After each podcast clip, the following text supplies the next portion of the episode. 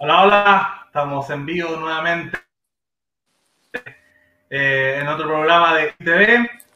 Hoy día vamos a hablar sobre el tema constitucional y cómo se relaciona la eventual posible nueva constitución y los tratados internacionales, ¿no? Eh, cómo, cómo, ¿Cuál va a ser el rol que va a tener Chile hacia el mundo en estos momentos que, que, que todavía se está dudando ¿no?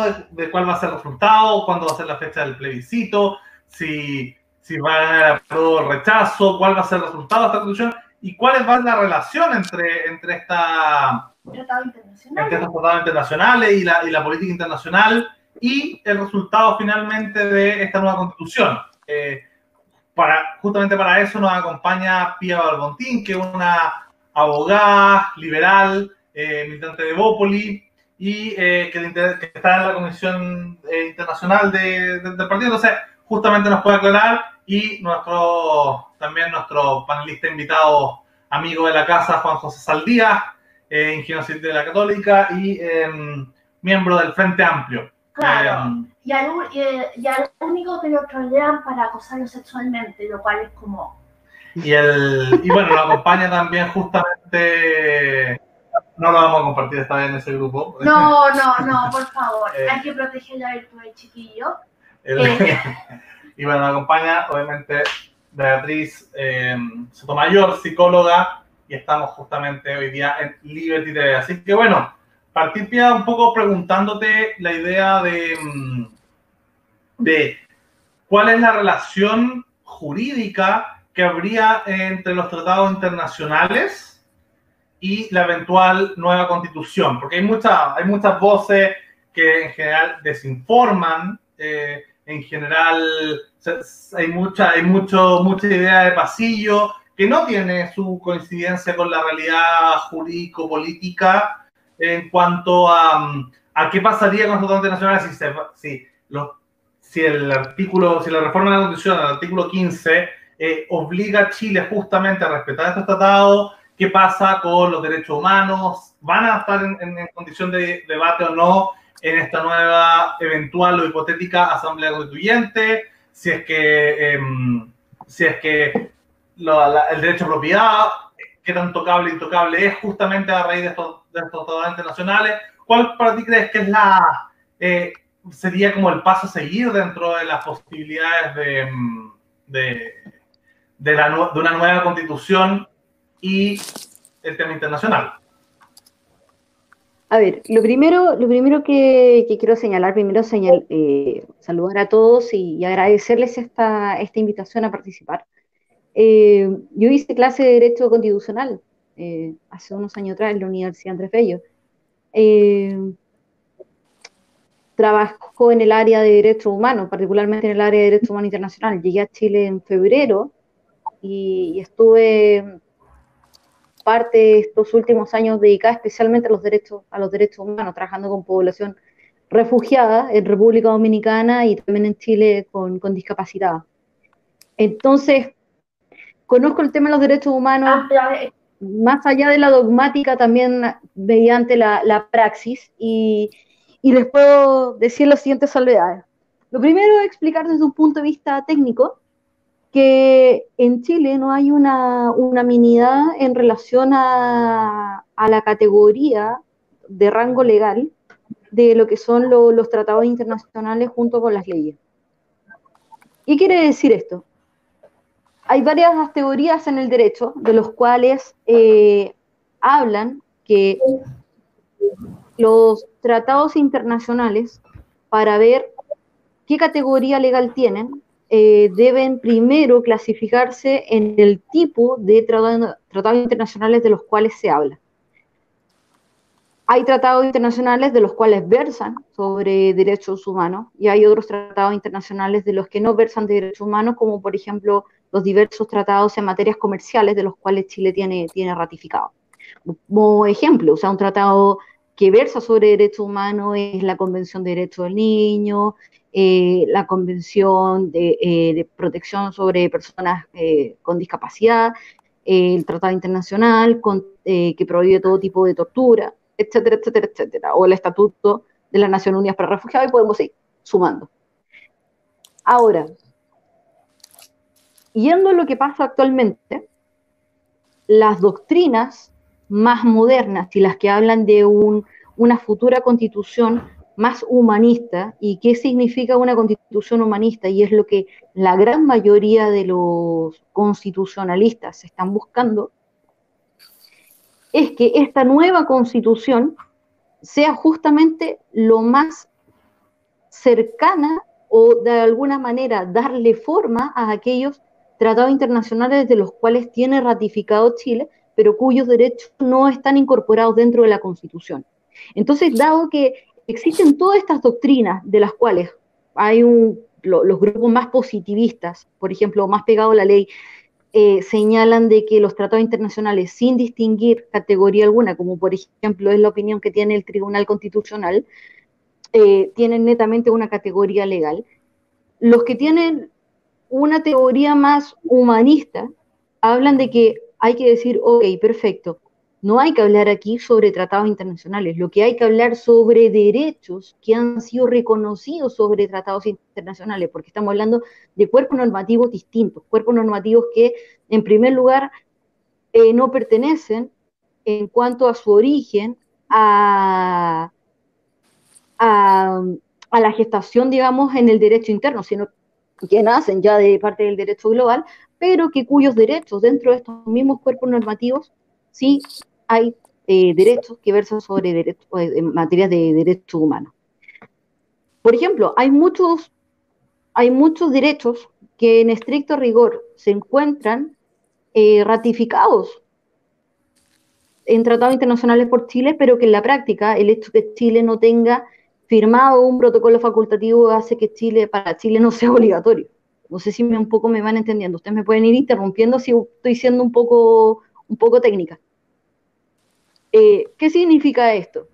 Les voy a poner un caso súper, súper, súper simple. En el año 2010, en Chile, después de más de 20 años, de que Chile se había suscrito, miento, más de 30 años, de que Chile se había suscrito al Estatuto de las Naciones Unidas sobre Derechos Refugiados, recién para el año 2010 en Chile se reconocen tales derechos a través de una ley,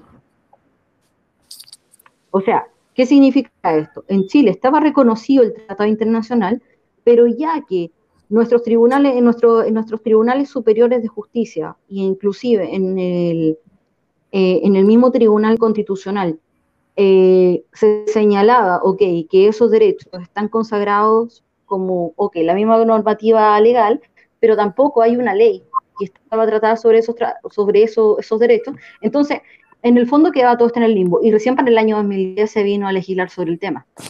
Caso símil también ocurrió respecto de muchos derechos consagrados dentro de la Convención de Derechos del Niño, cuando apareció la denominada mal llamada ley amor de papá. Estaba, estaba en Chile ratificada la ley de la, o sea, la Convención de Derechos del Niño ya desde los años 80, pero recién para el año 2012 se hizo la gran reforma sobre la materia. Entonces, eh, tú podías ver el tratado internacional, pero en el fondo tú veías en el Código Civil que, la corresponsabilidad parental y los derechos y, el hablar sobre el interés superior del menor en nuestro Código Civil, bueno, no estaba, eh, o sea, se contraponía. No sé si me van entendiendo.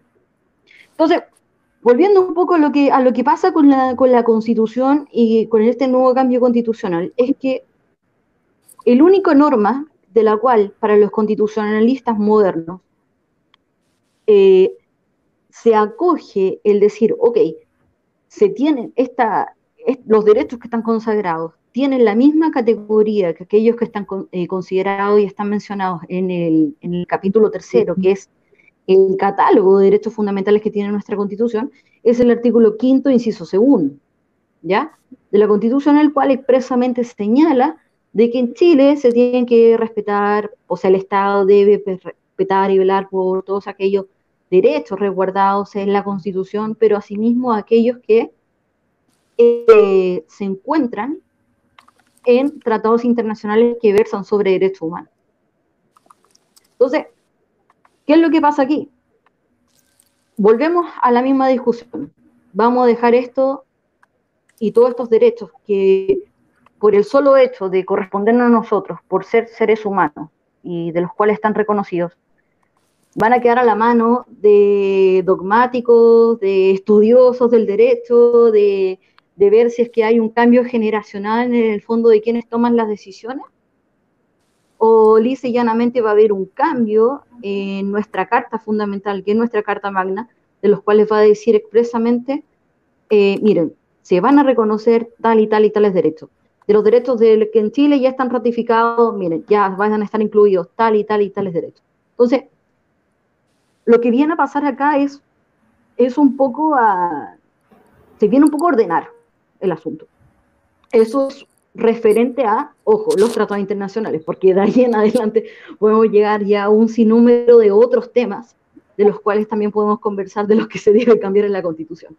Pero respecto a los tratados internacionales, el motivo fundamental del que se requiere cambiar la Constitución, o, existe esta discusión respecto a la Constitución, es arreglar esto.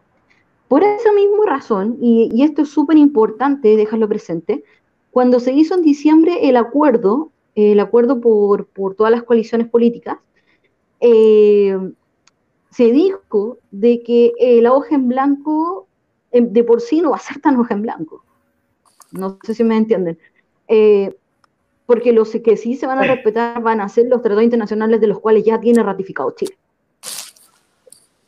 Entonces, claro, o sea, ninguna, según entiendo, ninguna institución, o sea, ningún poder constituyente, por más que, por más mayorías que tengan en la, en la, en la próxima asamblea, si es que, eh, si es que eligieron un 100% incluso por, por elección popular, ellos tampoco tendrían las atribuciones jurídicas, legales y políticas para desconocer los tratados internacionales ya firmado y ratificado por Chile, ¿cierto? Exactamente. O, o, o, de alguna forma hay alguna posibilidad jurídica de que esta, que en un momento se, se planteó en debates entre Atria o, o, que antes del acuerdo, que es CN, se planteaba que, esta, mm. que, esta, que este órgano constituyente podía de alguna forma eh, auto autoatribuirse poderes por sobre incluso este artículo 15 o, jurídicamente sería imposible. Yo me gustaría como, como, como, como, como último pregunta de pasarle la palabra a Juan José, si es que esto es jurídicamente posible o es más bien una, una campaña del terror o quizás palabras muy, muy mal utilizadas por parte quizás de la izquierda o, campaña del terror por parte de la, de la, de la gente del rechazo con respecto a esta posibilidad, no sé si se entiende. Eh, yo creo que por ambas partes es una campaña del terror. A todas luces es una campaña del terror y por los siguientes motivos. En primer lugar, recordar de que esta constitución, esta constitución, su gran última modificación fue para el año 2005 con el presidente Ricardo Lagos. Eh, el hecho de que esta constitución, cuyo quórum sea tan rígido, que por cierto es de dos tercios solamente en cinco o seis capítulos y el resto es de tres quintos, eh, tiene también... ¿Ah? ¿Cómo? Cuatro séptimos, ¿no? La mayoría. No, no, no, no, no, no, no, no, dos tercios y tres quintos. Cuatro séptimos es de las leyes orgánicas constitucionales y también tres quintos respecto de las leyes interpretativas de la Constitución. Entonces, eh, repito, entonces, respecto de estos cambios constitucionales, el punto está en que recordar de que en estricto rigor en nuestra constitución no está establecido el tema de, provocar una, asamblea constituyente, más allá de, de, hacer estas reformas constitucionales por las vías ordinarias. Entonces, el tema de que estos pactos, no, me van a disculpar, fue mi hijo. Que no le gustó lo que dijiste. Cosas que...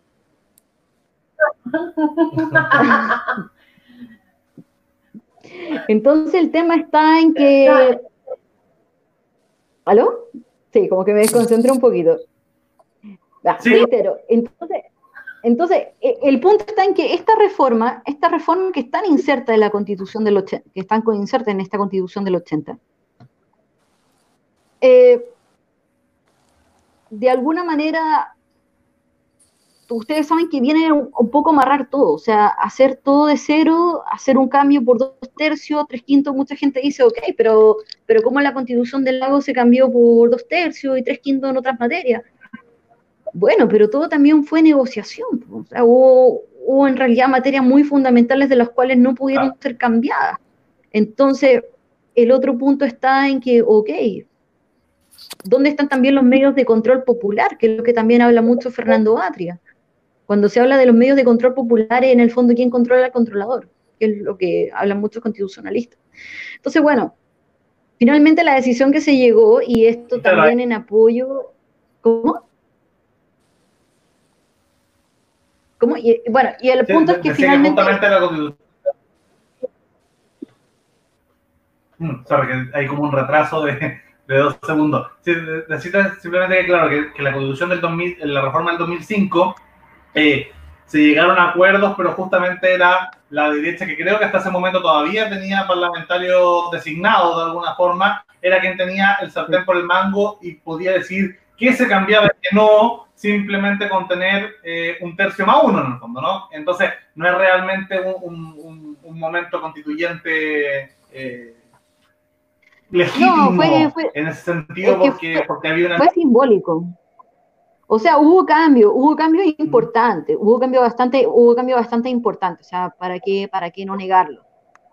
Pero no es lo suficientemente sustancial para, para una política como la que ya se está desarrollando, una política, ojo, nacional, desde el 2006 en adelante. Yo no sé de qué generación son ustedes, pero yo, pero yo estaba en cuarto medio cuando fue el 2006 la marcha de los pingüinos. Entonces, Igual del 2006 en adelante. ¿Usted? ¿Tú? Entonces, para, bueno, nosotros que somos de la casi la, nosotros que somos de la misma generación, eh, la visión de nosotros y de ahí hasta la actualidad, en 15 años Chile ha cambiado completamente.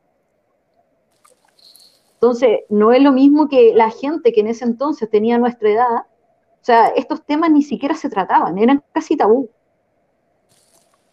Ya anda tú a hablar acerca de un cambio o de algo, porque la verdad es que también había, había también un panorama social que, que nos estaba exigiendo, eh, en este caso, decirle a, a, la gente que está en el poder, oye, ¿sabéis qué? Lo que está aquí a mí no me representa, lo que está aquí no está bien eh, mira tú lo que está pasando con el crédito con aval del Estado. O sea, no puede ser de que me estén cobrando eh, de acuerdo a los convenios que también se saben que vienen detrás los políticos o, o quienes le están financiando las campañas, dueños de banco y finalmente las decisiones no se toman entre ellos. Entonces, bueno, vamos siguiendo con un sinnúmero de cosas.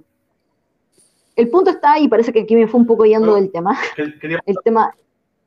Quería la, la, la palabra José, em, un poco que, que, que, has estado harto constitucional, al, menos como ciudadano, em, y, y, ahora está ahí en el, en, el, en el, Frente Amplio hace un buen rato. ¿Cómo, cómo, ¿Cómo crees tú que se ve el tema dentro de ese sector ideológico? Porque hay, hay que decirlo, y generalmente hay como una especie de, de idea que las nuevas generaciones se van metiendo o en Evópolis o en el Frente Amplio, ¿no? Como, como una idea más o menos instalada en oficial. Entonces, justamente preguntarle al, al, a la, al, la otra idea, ¿cómo ven el tema? ¿Cómo ven esta, esta, nueva coalición política que ha tenido sus tropiezos, pero también su éxito? Em, y que ha traído mucho esta nueva generación que, que no es la generación de, de los grandes acuerdos de, que llegaron a esta, a esta reforma constitucional del 2005 que decía la PIA, eh, sino que una nueva generación que quizás no tiene esa atadura o, esas, em, o ese deber, eh, esa de otra generación con la generación de los acuerdos. Esta es una nueva generación que de alguna manera, y, y especialmente que, que atrae al mundo de centro izquierda izquierda, eh, ¿cómo ven el tema de los tratados internacionales, de la globalización, de, los tratados de, libre comercio? ¿Los ven como una especie de de atadura para este proceso constituyente o, realmente lo ven como un piso mínimo común eh, para, para, la construcción de, de Nuevo Chile, quizás como continuidad de las cosas hecho bien? por dónde, porque hay, hay acuerdos internacionales eh, que, entre comillas, limitan el tema constitucional, tanto en tema económico, pro-liberal en tema económico, pero también con respecto a temas de derechos humanos, que, que, que, un, que un, un atributo de, de, muchas ideologías, de muchas, de muchas políticas. Eh, sí. En, en, el Frente Amplio hay una metodología de trabajo que es muy dado de, de la sociología y que, y que yo adscribo, que es eh, confiar mucho en la democracia, es decir, eh, y confiar mucho en la cosa multi, multidisciplinaria. Por lo tanto, eh, tú no vas a pillar a alguien del Frente Amplio con posturas cerradas sobre cada cosa. Probablemente te van a decir hay que ir escuchando la, la voz de los diferentes expertos, de, la, de las organizaciones basales. Entonces, el Frente Amplio se plantea mucho como un canalizador de voces, ¿sí? un poco lo que hizo ahora la ISCA con el, con el tema del, del, de coronavirus. ¿no? Yo no sé nada, vamos escuchando a los que saben, digamos, y, entre, y también a la gente que tiene su propio conocimiento in situ, digamos. Eso como primer tema metodológico. Ergo, te voy a hablar más de lo que he visto en las asambleas y en los cabildos que lo que opina un como políticos en particular, ¿sí? Porque van a ser más escuchados ellos que los políticos en particular. Y lo que yo he visto en las asambleas es que hay mucha, mucha, mucha coincidencia respecto al tema de los tratados de derechos humanos internacionales. Es decir, por ejemplo, no sé, el caso boliviano. Evo Morales, su constitución está súper basada en los derechos humanos, porque eh, este, este mundo como de izquierda latinoamericana considera que la derecha de sus países está muy a la derecha del mundo incluso. Por lo tanto, tienen una buena opinión de que los derechos humanos ingresen como tema.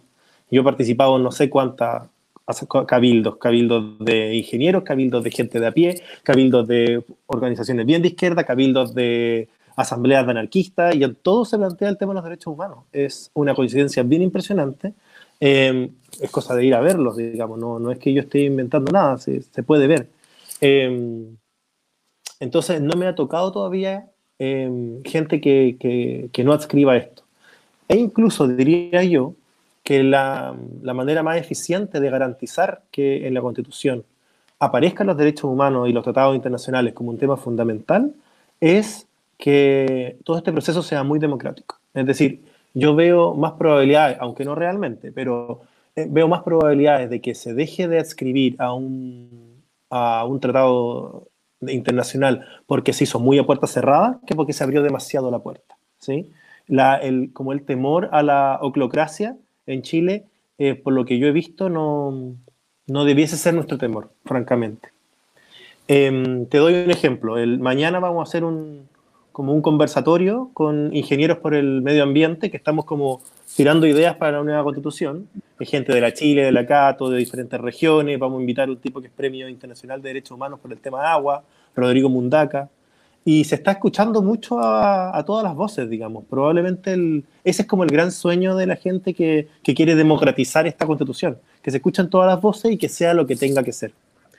Eh, por lo tanto, para mí no hay un trade-off como lo piensa algunos, como, como liber, algunos liberales de derecha, que no todos, pero algunos, en que hay un trade-off entre libertad y democracia.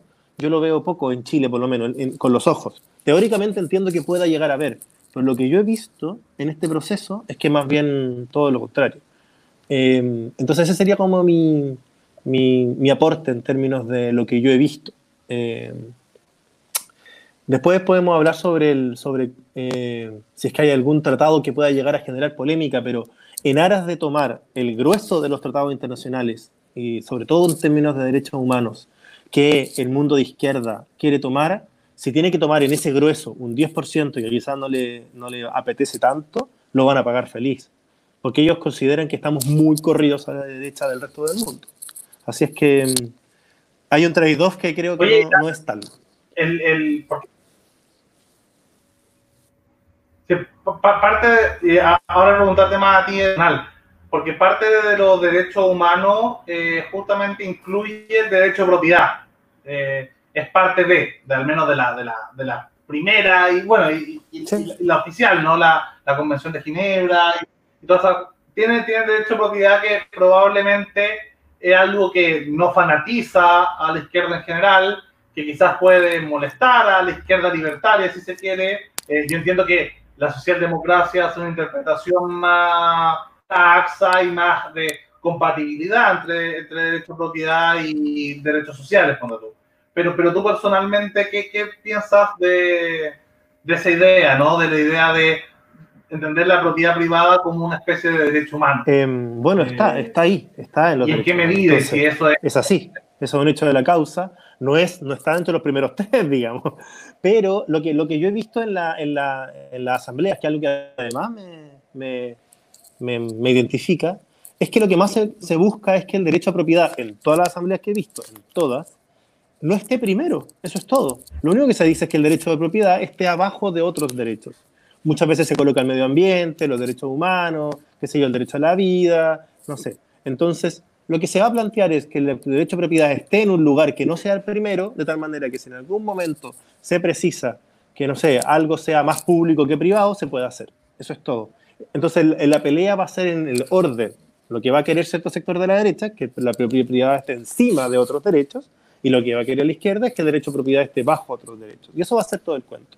Es un tema de, Mira, de, de, de, de, de, de sobre todo de priorización. Eso es lo que veo yo. No veo otra cosa, no lo veo en ninguna parte.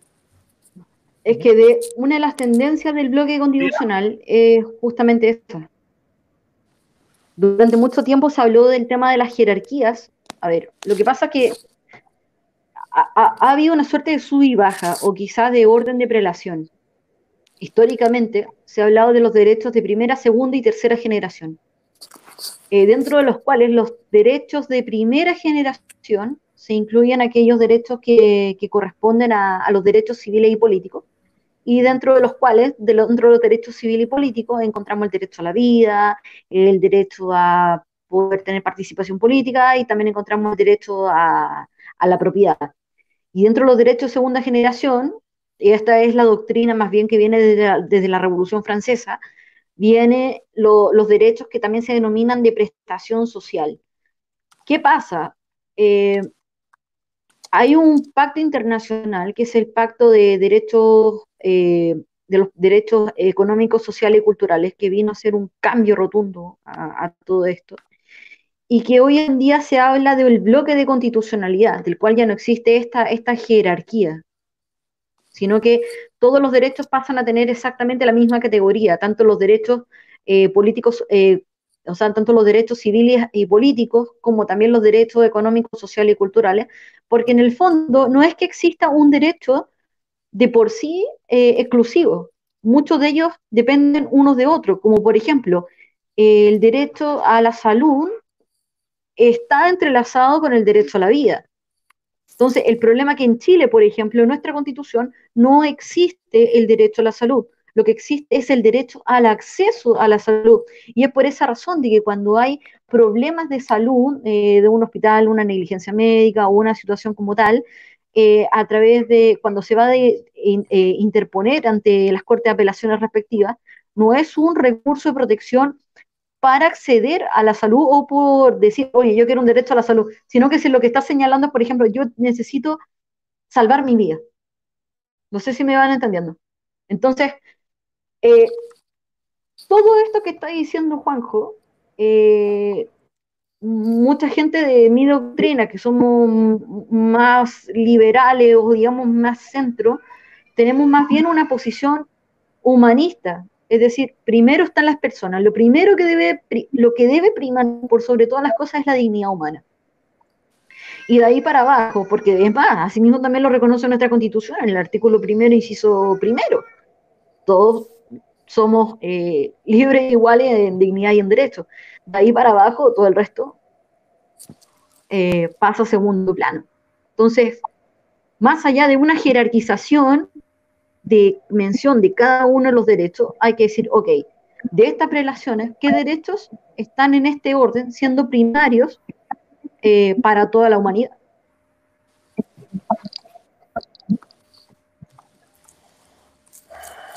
Eh, yo tengo, bueno, acá como que no soy abogada casi, eh, yo, yo en este sentido soy kantiana. Y acá, eh, si bien estamos hablando de una jerarquía, digamos, eh, los derechos de sobrevuelo y los derechos humanos y el derecho a nacionalidad son jerarquías aparte, pero yo encuentro que si como Estado nos comprometimos a algo, no deberíamos deshacerlo así nomás, o sea, debería, eh, denunciamos el tratado que corresponda, le damos a, espacio resto a que, a que al resto de los países, que por, eh, a que, digamos, eh, respondan eh, y se adapten, porque de verdad acá es kantiana, no quiero que los otros países se decidan desconocer los compromisos que tienen con Chile, porque ellos también constitución. Eso por un lado. Segundo, el tema, ahora con derechos humanos, eh, especialmente los tratados que hemos ratificado como, país, especialmente los protocolos facultativos. Yo estuve hace muchos años en, eh, en un mecanismo de revisión de CEDAW que hizo ah, la comisión de CEDAW sobre cómo Chile respetaba o dejaba de respetar eh, los derechos humanos de, las mujeres. Y era bien interesante porque estaban el informe de Chile, de las organizaciones sombra, y ahí se discutía lo que Chile había hecho mal y y, y las expertas daban sus recomendaciones para que Chile mejorara su desempeño en torno a los derechos humanos de las mujeres y cosas así. En la Corte Interamericana de Derechos Humanos, que se puede acusar lo que tú misma dices, cuando se ha vulnerado el derecho a la salud. Entonces, son métodos para fuera de, eh, que, que, tienen que mantenerse. Eso no, no es ningún de derecha, izquierda, para no, no, le interesa a nadie que esos mecanismos que son para proteger a los propios ciudadanos de nuestro Estado, porque uno no sabe quién te va a gobernar el día de mañana, están ahí para, para el bienestar, no sé, de todos los que estamos aquí. Que justamente yo creo que es, algo que uno siempre lo escucha en, en gente de extrema izquierda o extrema derecha eh, con respecto a la pérdida de soberanía. Eh, nacional o popular frente a organismos internacionales. Estoy, estoy, pensando en, tanto en la crítica de la gente de estilo alt-right, ¿no? Eh, que dice, bueno, son los organismos internacionales los que están legislando sobre nosotros con todo el lobby gay, bla, bla, y al mismo tiempo uno ve en cierta izquierda populista, estilo, el discurso preponderante en, en Argentina de, no, son son eh, el fondo el Fondo Monetario Internacional y los organismos internacionales y gringos y qué sé yo, imperialistas, los que de alguna forma no quieren dejar de desarrollar los países. Entonces, al final, como dice Beatriz, yo creo que justamente eh, los, liberales, yo pienso acá en liberales de, de, izquierda como liberales de derecha, eh, para sumar a, a, Juan José y gran parte del Frente Amplio, y a la gente de Bópoli, incluso más allá, libertarios, liberales de RN, que hasta la UDI hay, ¿no? Que de alguna manera, que quizás podríamos decirlo como decía al principio, la gente que, que se sentó en este acuerdo el 15 de noviembre. Yo creo que es, la gente del acuerdo es justamente la gente margen del liberalismo en sentido amplio. Eh, esa gente sí. y, y, esos tratados justamente defienden defienden a los ciudadanos, a los individuos, a las personas de las eh, tanto políticas eh, bien intencionadas, pero pésimamente aplicadas, como las políticas de frentón malintencionadas, que podrían generar líderes populistas o autoritarios contra la misma gente. O sea, yo, yo, a mí me cuesta entender en general que sea de izquierda que está con el pueblo o, de una derecha libertaria que diga, no, es que se están intrometiendo en nuestra eh, organismo internacional, están legislando. Bueno, están legislando para proteger la vida de las personas, para proteger la dignidad de las personas. O sea, eh, yo si viviera en Irán, en Corea del Norte, en, no sé, en Rusia, en, cualquier país que tuviera un régimen autoritario, eh, o en China, en, Venezuela, no sé, en cualquier o, o, incluso el Chile de Pinochet. Yo, ojalá, por favor, organismos internacionales vengan a, a salvarnos, ¿no? Vengan a, a, interferir, vengan a, a presionar para que no haya violaciones de derechos humanos y esto involucra tanto derechos humanos como la dignidad, como la propiedad privada, como la libertad, como la libertad de expresión, como, como, como la posibilidad de autogobernarnos. Pero esa autogobernanza yo siempre, y acá difiero quizás con, con la gente nacionalista, la, y esto lamentablemente quedó eh, en los primeros acuerdos de la ONU, sobre todo por el lobby de China y de Rusia, eh, de la auto, del autogobierno de los pueblos, o sea, el derecho de los pueblos a autogobernarse. Pero esto generalmente es muy fácil de confundir como el derecho de los gobernantes, que muchas veces no llegan por métodos democráticos, para autogobernarse, que al final es pasar a llevar los derechos humanos de los propios pueblos, de Corea del Norte, de Cuba, etc. Entonces, Juanjo está primero. Juan José. Em, sí, entre, entre, los dos está, estamos cediendo mucho la palabra y está bueno. Gracias. Eh, como que anoté varias cosas que están interesantes, como voy a ir en orden cronológico. Primero, como hablaban sobre el tema de la socialdemocracia y el socialismo democrático como un presunto trade-off. Eh, yo creo que como en Chile está todo bien corrido a la derecha, eh, por lo que yo he visto, por lo menos con mi ojo, eh, lo que se entiende por socialdemocracia es que en realidad es como una tercera vía, es como la idea de que no importa de qué color sean los gatos mientras cacen ratones, es decir, como que se puedan dar soluciones privadas a problemas públicos. Y lo que se entiende por socialismo democrático en el Frente Amplio es la socialdemocracia antigua, digamos, como, no sé, Suecia, Portugal, todos esos países. Entonces, em, en realidad el, Frente Amplio es, a pesar de que ellos no quieren decirlo, y si lo, y yo lo digo ahora me van a retar, pero ellos en los hechos son socialdemócratas, pero socialdemócratas antiguos, antes de la tercera vía. Entonces, como ahí hay como una, quizá un, como un malentendido lingüístico respecto a la gente. Dicen, oye, esos son socialistas.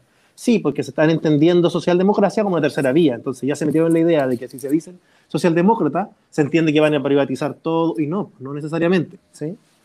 Em, lo segundo, me gustó mucho lo que dice Pía sobre que no, no, no se precisa una prelación, porque yo creo que eso de la prelación es un palito de la modernidad que los países que han hecho constituciones en los últimos 50 años no están pisando tanto. Esa es mi impresión. Que mm. hay, aquí hay, hay, un trasfondo filosófico detrás de cada corriente eh, de derecho, obviamente.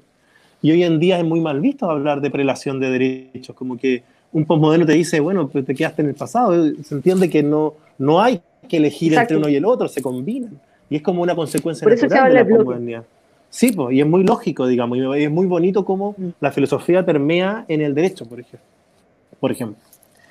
Después, una cosa interesante, que, por ejemplo, una cosa que yo he visto en el Frente Amplio es que hay un recelo por el poder del Estado, porque son muy libertarios, sean en su versión más suave o en su versión más dura. Por ejemplo, yo estaba hablando con gente sobre el tema del Banco Central y en realidad, después de dialogar harto, casi todos concluimos que lo mejor es que esté independiente, digamos. Lo hablamos con gente que está trabajando en el Banco Central y que es cercana a nosotros porque se piensa, bueno, ¿qué pasa si es que el gobierno llega al poder y el, gobierno es más bien de derecha?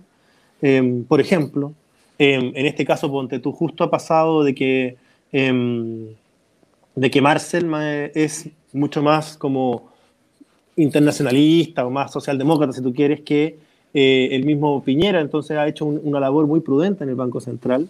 Lo mismo pasa con el Instituto Nacional de Derechos Humanos, que en el mundo en el que yo convivo, se espera mucho más autonomía del eh, Instituto Nacional de Derechos Humanos. Entonces, esta idea de ciertas autonomías que estén más allá del presidente de turno también la he visto mucho en, en, el, en el Frente Amplio.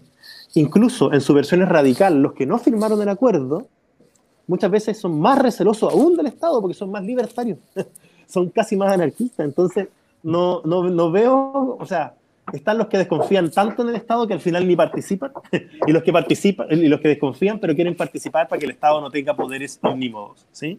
Así es que por ese lado no es. Yo creo que la dificultad va a estar en gobernar más que en que llegue un autoritario de izquierda, por lo menos de la derecha. La, la conozco algo y creo que tampoco, pero la izquierda yo puedo decir, el riesgo por la izquierda es que la izquierda se haga gobernar el país en términos de, de, la revuelta.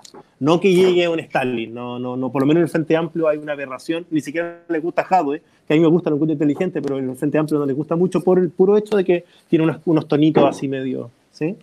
Eh, por último, está el tema de eso de los derechos humanos, que hablábamos de caso Cuba, caso Pinochet, incluso casos más, más suaves, entre comillas, como el caso de Piñera después del 18 de octubre, gracias a la, a la intromisión de, de, organismos internacionales, Piñera reculó bastante. Es decir, Piñera era uno antes de que hablara eh, Human Rights, eh, de, derechos humanos, antes que hablara la amnistía, y después de eso fue otro, es decir, le hizo mella, hubo cambio de gabinete, no digo que 100%, porque Piñera tiene algunos, algunas cosas media, medias trampas, para ser honesto, em, yo sé que ustedes pueden ser más, más, más, cercanos al gobierno, pero yo encuentro que tiene algunas cosas medias trampas, pero, pero, pero no es lo mismo antes de que empezáramos a escuchar la voz de, de organismos internacionales que después. Obviamente que se, se, se orientó mucho mejor.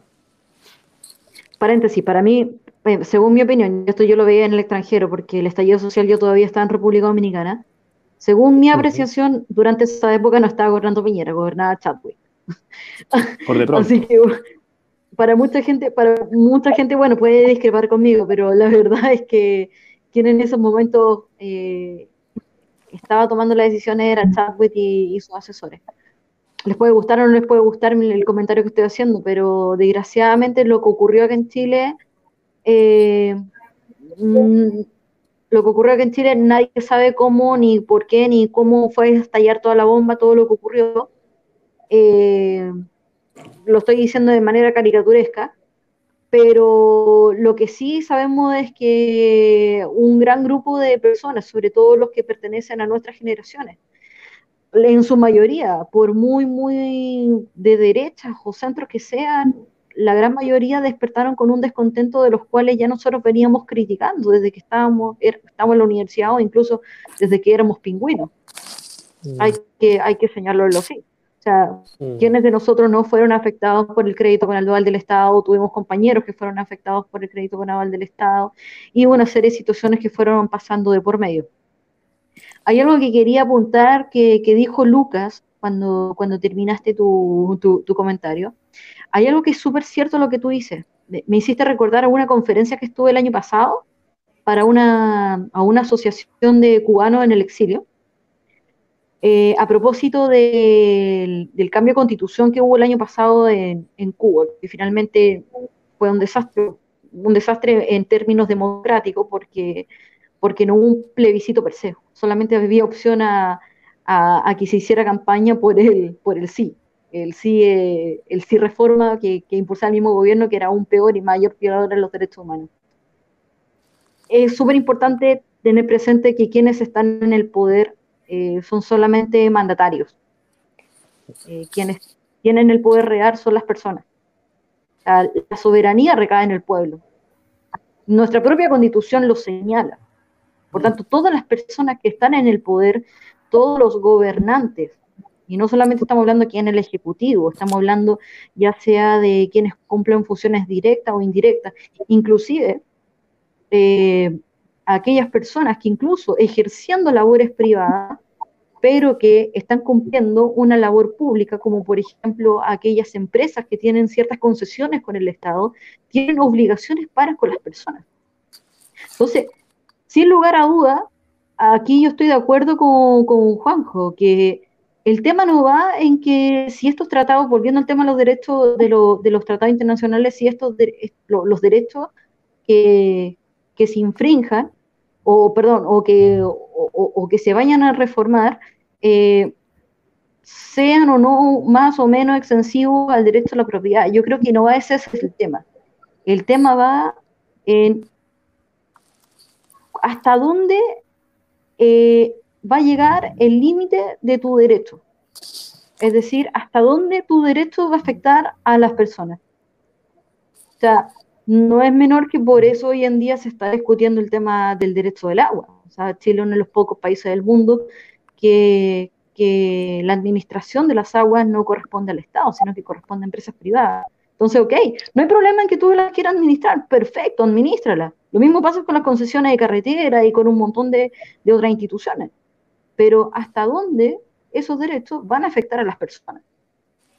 O sea, no por eso se van a infringir que yo me quede sin agua, que yo no pueda plantar, de que además me van a estar cobrando eh, cifras eh, sobrehumanas. Entonces, lo mismo está pasando hoy en día con el tema de la salud. O sea, perfecto, no hay problema en que haya clínicas privadas y ojalá que se siga, eh, siga llegando la inversión al país en cualquier área que venga. O sea, nadie está discutiendo eso. Yo, creo que ese no, ese no es el punto. Volvemos a lo mismo, que es el tema central. ¿Qué pasa con las personas?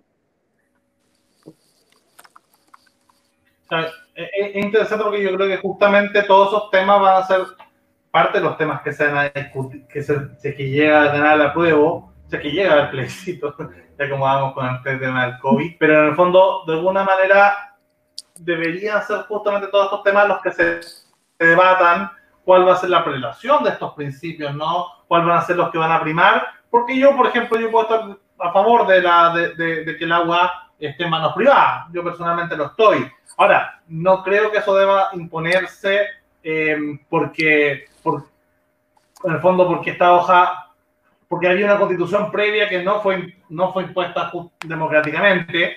He dicho, entonces yo creo que idealmente eso que se gane a punta de argumentos, de, em, de, análisis comparado, de tener pruebas legislativas, de ver qué conviene más y verlo con altura de mira. Yo creo que una, una, una convención constituyente justamente con tiempo, con reflexión, con diálogo y con grandes acuerdos, la idea es que se gira hacia allá. Cambiando un poquito de tema, acá entre los comentarios, eh, Daniel Munday nos dice, yo a raíz del comentario de Juan José, eh, que el Frente, para muchos el Frente Amplio eh, o el socialismo es un liberalismo maduro. ¿cierto? Es una tesis de, no, sé si la escuchamos a Adria o a Carlos Pérez, pero pero era más o menos de esa, de esa línea, ¿no? Eh, que, es un tema que se discute Yo creo que a raíz de eso que decía Juan José sobre, sobre el modelo socialdemócrata versus socialista democrático, yo creo que tú justamente estabas viviendo hasta hace poco en España. Eh, la diferencia, ¿no? En Barcelona, la diferencia eh, de, de mm, partidos políticos socialdemócratas y socialistas democráticos marca una tendencia estética generacional y política, ¿no? Entre el PSOE, que el PSOE de... de ¿el presidente? Sánchez. Sánchez, Pedro Sánchez. El PSOE de Pedro Sánchez no es, no es, no es tercera vía, o sea, no, es Felipe González. Es de frente el demócrata, muy en la línea quizás de Bachelet 2. Y Podemos tiene una visión eh, que en algún momento fue cercana al chavismo, pero, pero para ser justo con ello, yo diría que se parece más al socialismo democrático de Bernie Sanders. Entonces, ahí tenéis dos tipos de modelo de, de partido bastante distintos. Y justamente el Frente Amplio tiene metido al Partido Liberal de Vlado Milosevic, eh, que, que, supuestamente tiene como referente a eh, partidos como el de, el de Trudeau, el de Macron, o podría ser eventualmente Ciudadanos de Albert Rivera en un momento donde estaba más, más centrado. De hecho, bueno, ahora están vuelven a estar más el centro. Entonces, es interesante ver cómo el Frente Amplio tiene tipo estilo Podemos, que sería quizá el grupo de Boric. Eh, Gabriel no, no, no, ha desmentido su admiración por Pablo Iglesias. Tenía tipos como, como, como Giorgio Jackson, que yo diría que son más cercanos al PSOE, a pesar de que trajeron a Íñigo Rejón, que, que, era parte de Podemos.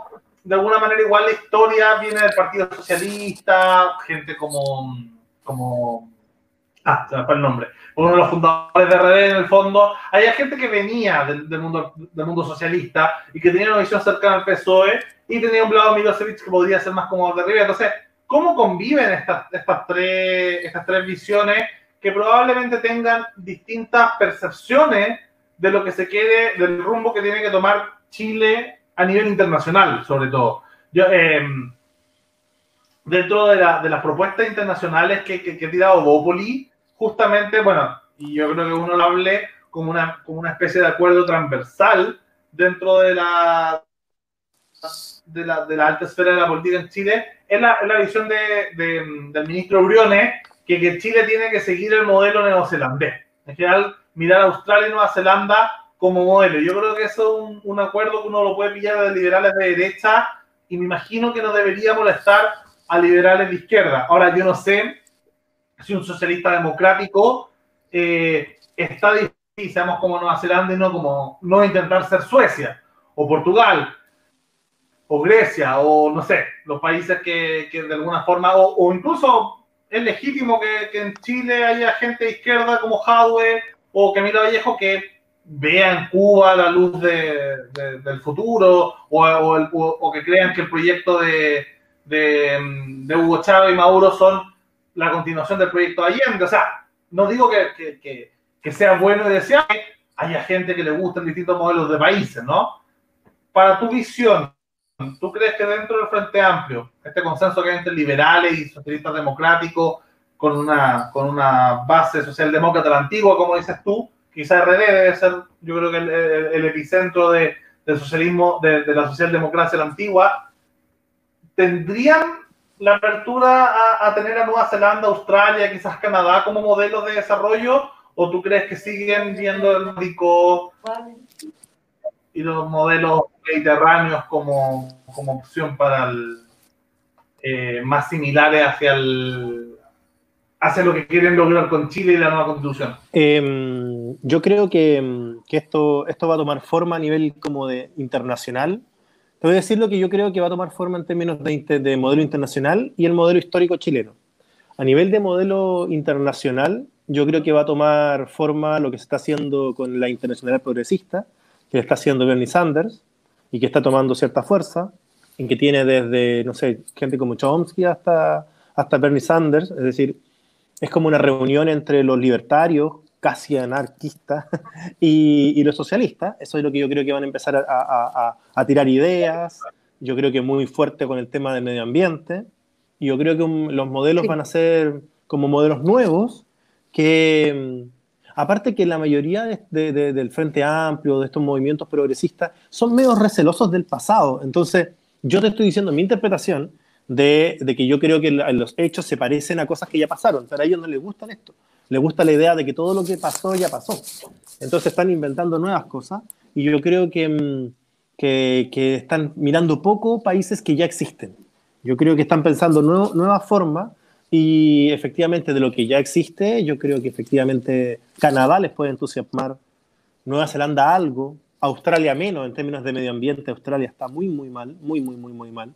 Entonces, yo creo que Canadá les entusiasma un poquito más. Yo creo que ahí hay un punto en común. Eh, los países nórdicos en general, sí, más bien sí, y ahí hay algunos que pueden ser un punto en común, como podría ser Dinamarca, por ejemplo, que le gusta tanto a liberales, digamos, de centro derecha como, como a socialdemócratas.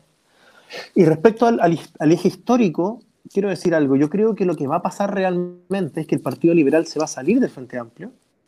El Frente Amplio se va a unir con el Partido Comunista y va a terminar habiendo como nuevos frentes populares. Eso es lo que yo veo en el, en el, en el mediano plazo. Un poco, y el referente, aunque ellos no lo digan, en mi mente el referente es un poco Pedro Aguirre Cerda, pero con todas las cosas nuevas, con el feminismo, con la diversidad sexual, con mucho más libertad en todos los ámbitos. Pedro Aguirre Cerda era un conservador al lado de la gente de hoy en día, obviamente. Pero yo creo que lo que va a unir va a ser el trabajo de base y va a unir a todos aquellos partidos que tengan una gran vocación de lo que ellos llaman democracia real, que es como realmente estar ahí con las patas en, la, en, en, el barro. Entonces yo creo que va a haber una cierta reconciliación entre el Partido Comunista y el Frente Amplio, y a mí no me parece una locura pensando que el, Partido Comunista tuvo una buena relación hasta la Guerra Fría con, lo, con, lo, como, con los grupos socialdemócratas, el Partido Comunista en Chile, independiente de, ese doble discurso que tenía para afuera y para adentro, fue siempre un partido bastante democrático en todos sus gobiernos de los que estuvo, en Bachelet II, en Allende fue el, el, partido más ordenadito, con Pedro Aguirre Cerda. Entonces yo creo que va a haber como un volcamiento a la cosa popular y en eso yo creo que tanto RD como Convergencia Social, como el Partido Comunista, el Partido Humanista, etcétera, van a estar contentos, incluso parte importante del Partido Socialista va a estar contento y yo creo que el Partido Liberal no va a poder, por razones de principio, va a tener que irse a otra cosa y ahí no sé cómo lo vamos a hacer, pero pero yo creo que el modelo es Pedro Aguirre Cerda actualizadísimo, ¿sí? Actualizado en términos de culturales, lógicamente. Y es mujer, la candidata va a ser mujer, obviamente. Yo feliz en todo caso que el Partido Liberal se venga con nosotros y a Evópoli junto con, con Ciudadanos de Verano y, y toda, pero, la, toda la gran familia pero Evópoli, liberal. Evópoli, Evópoli, se, tiene que salir de la derecha. Ese es el, ese es el costo. Ahora, Vlado Milosevic y, y, y, lo que fue el origen del Partido Liberal estuvo, sí, estuvo sí. la derecha, o sea, apoyó a, a Piñera 1. En un inicio sí. Eh, con Fernando Flores, Chau. Sí, pues después es que la figura de Piñera no ayuda mucho tampoco. Es que Piñera antes, Piñera antes, Piñera antes era, era, era otra cosa. Po. Nosotros éramos piñeristas en esa época. Sí, pues Piñera Sí. Ahora yo creo que una figura como la de Felipe Cas o Briones incluso ayudaría mucho más a tener una cercanía y un puente hacia el mundo de Velasco y el mundo de Vladimir o Cristóbal Belolio, o, o, todo ese mundo de centro liberal, creo yo. Eh, y, y, ahí se puede tener con, con, ciertos sectores, UDI como Jaime Belolio, que al final nunca se salió. Eh, y con sectores no, de como, como, era como la promesa, era como, como la fusión RN-DC. como que se venía, se venía, se venía, nunca fue. El casi casi. Entonces, Jaime nunca se vino y está bien. Una decisión política madura. Eh, se quedó en la UDI, probablemente el tiempo le dé la razón y las nuevas generaciones vayan siendo un poquito más Jaime Veroliana. No tan liberales como él, pero, pero sobre todo yo creo que con, con un avance de, de José Antonio Casi y otro tipo de derecha, a la larga, a la larga va a terminar siendo así.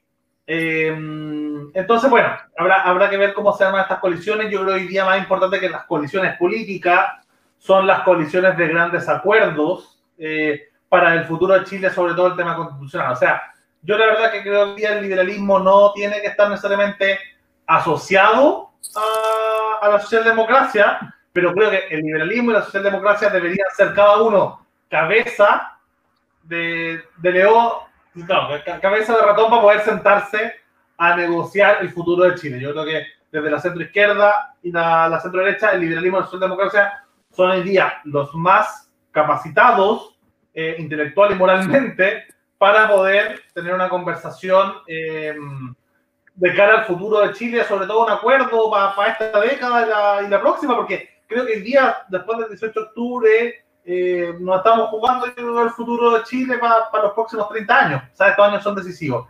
Oigan, chicos, muchas gracias por, por la participación. Eh, estamos cerca de, de una hora de, de, programa. Encantado los dos. Bueno, José, más que invitadísimo a otros programas. Pía, un, un gusto conocerte.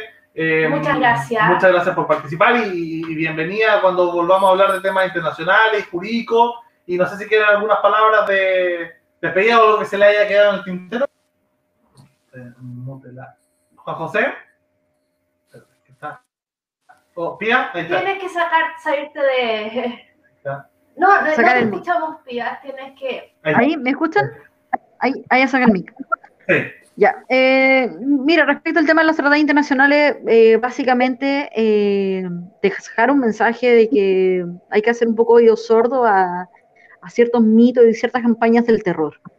Estoy completamente de acuerdo con, con lo último que dijiste. Finalmente, esto lo van a sacar adelante los centros o, o, o, más bien dicho, aquellos, aquellos partidos políticos que están compuestos por generaciones más jóvenes.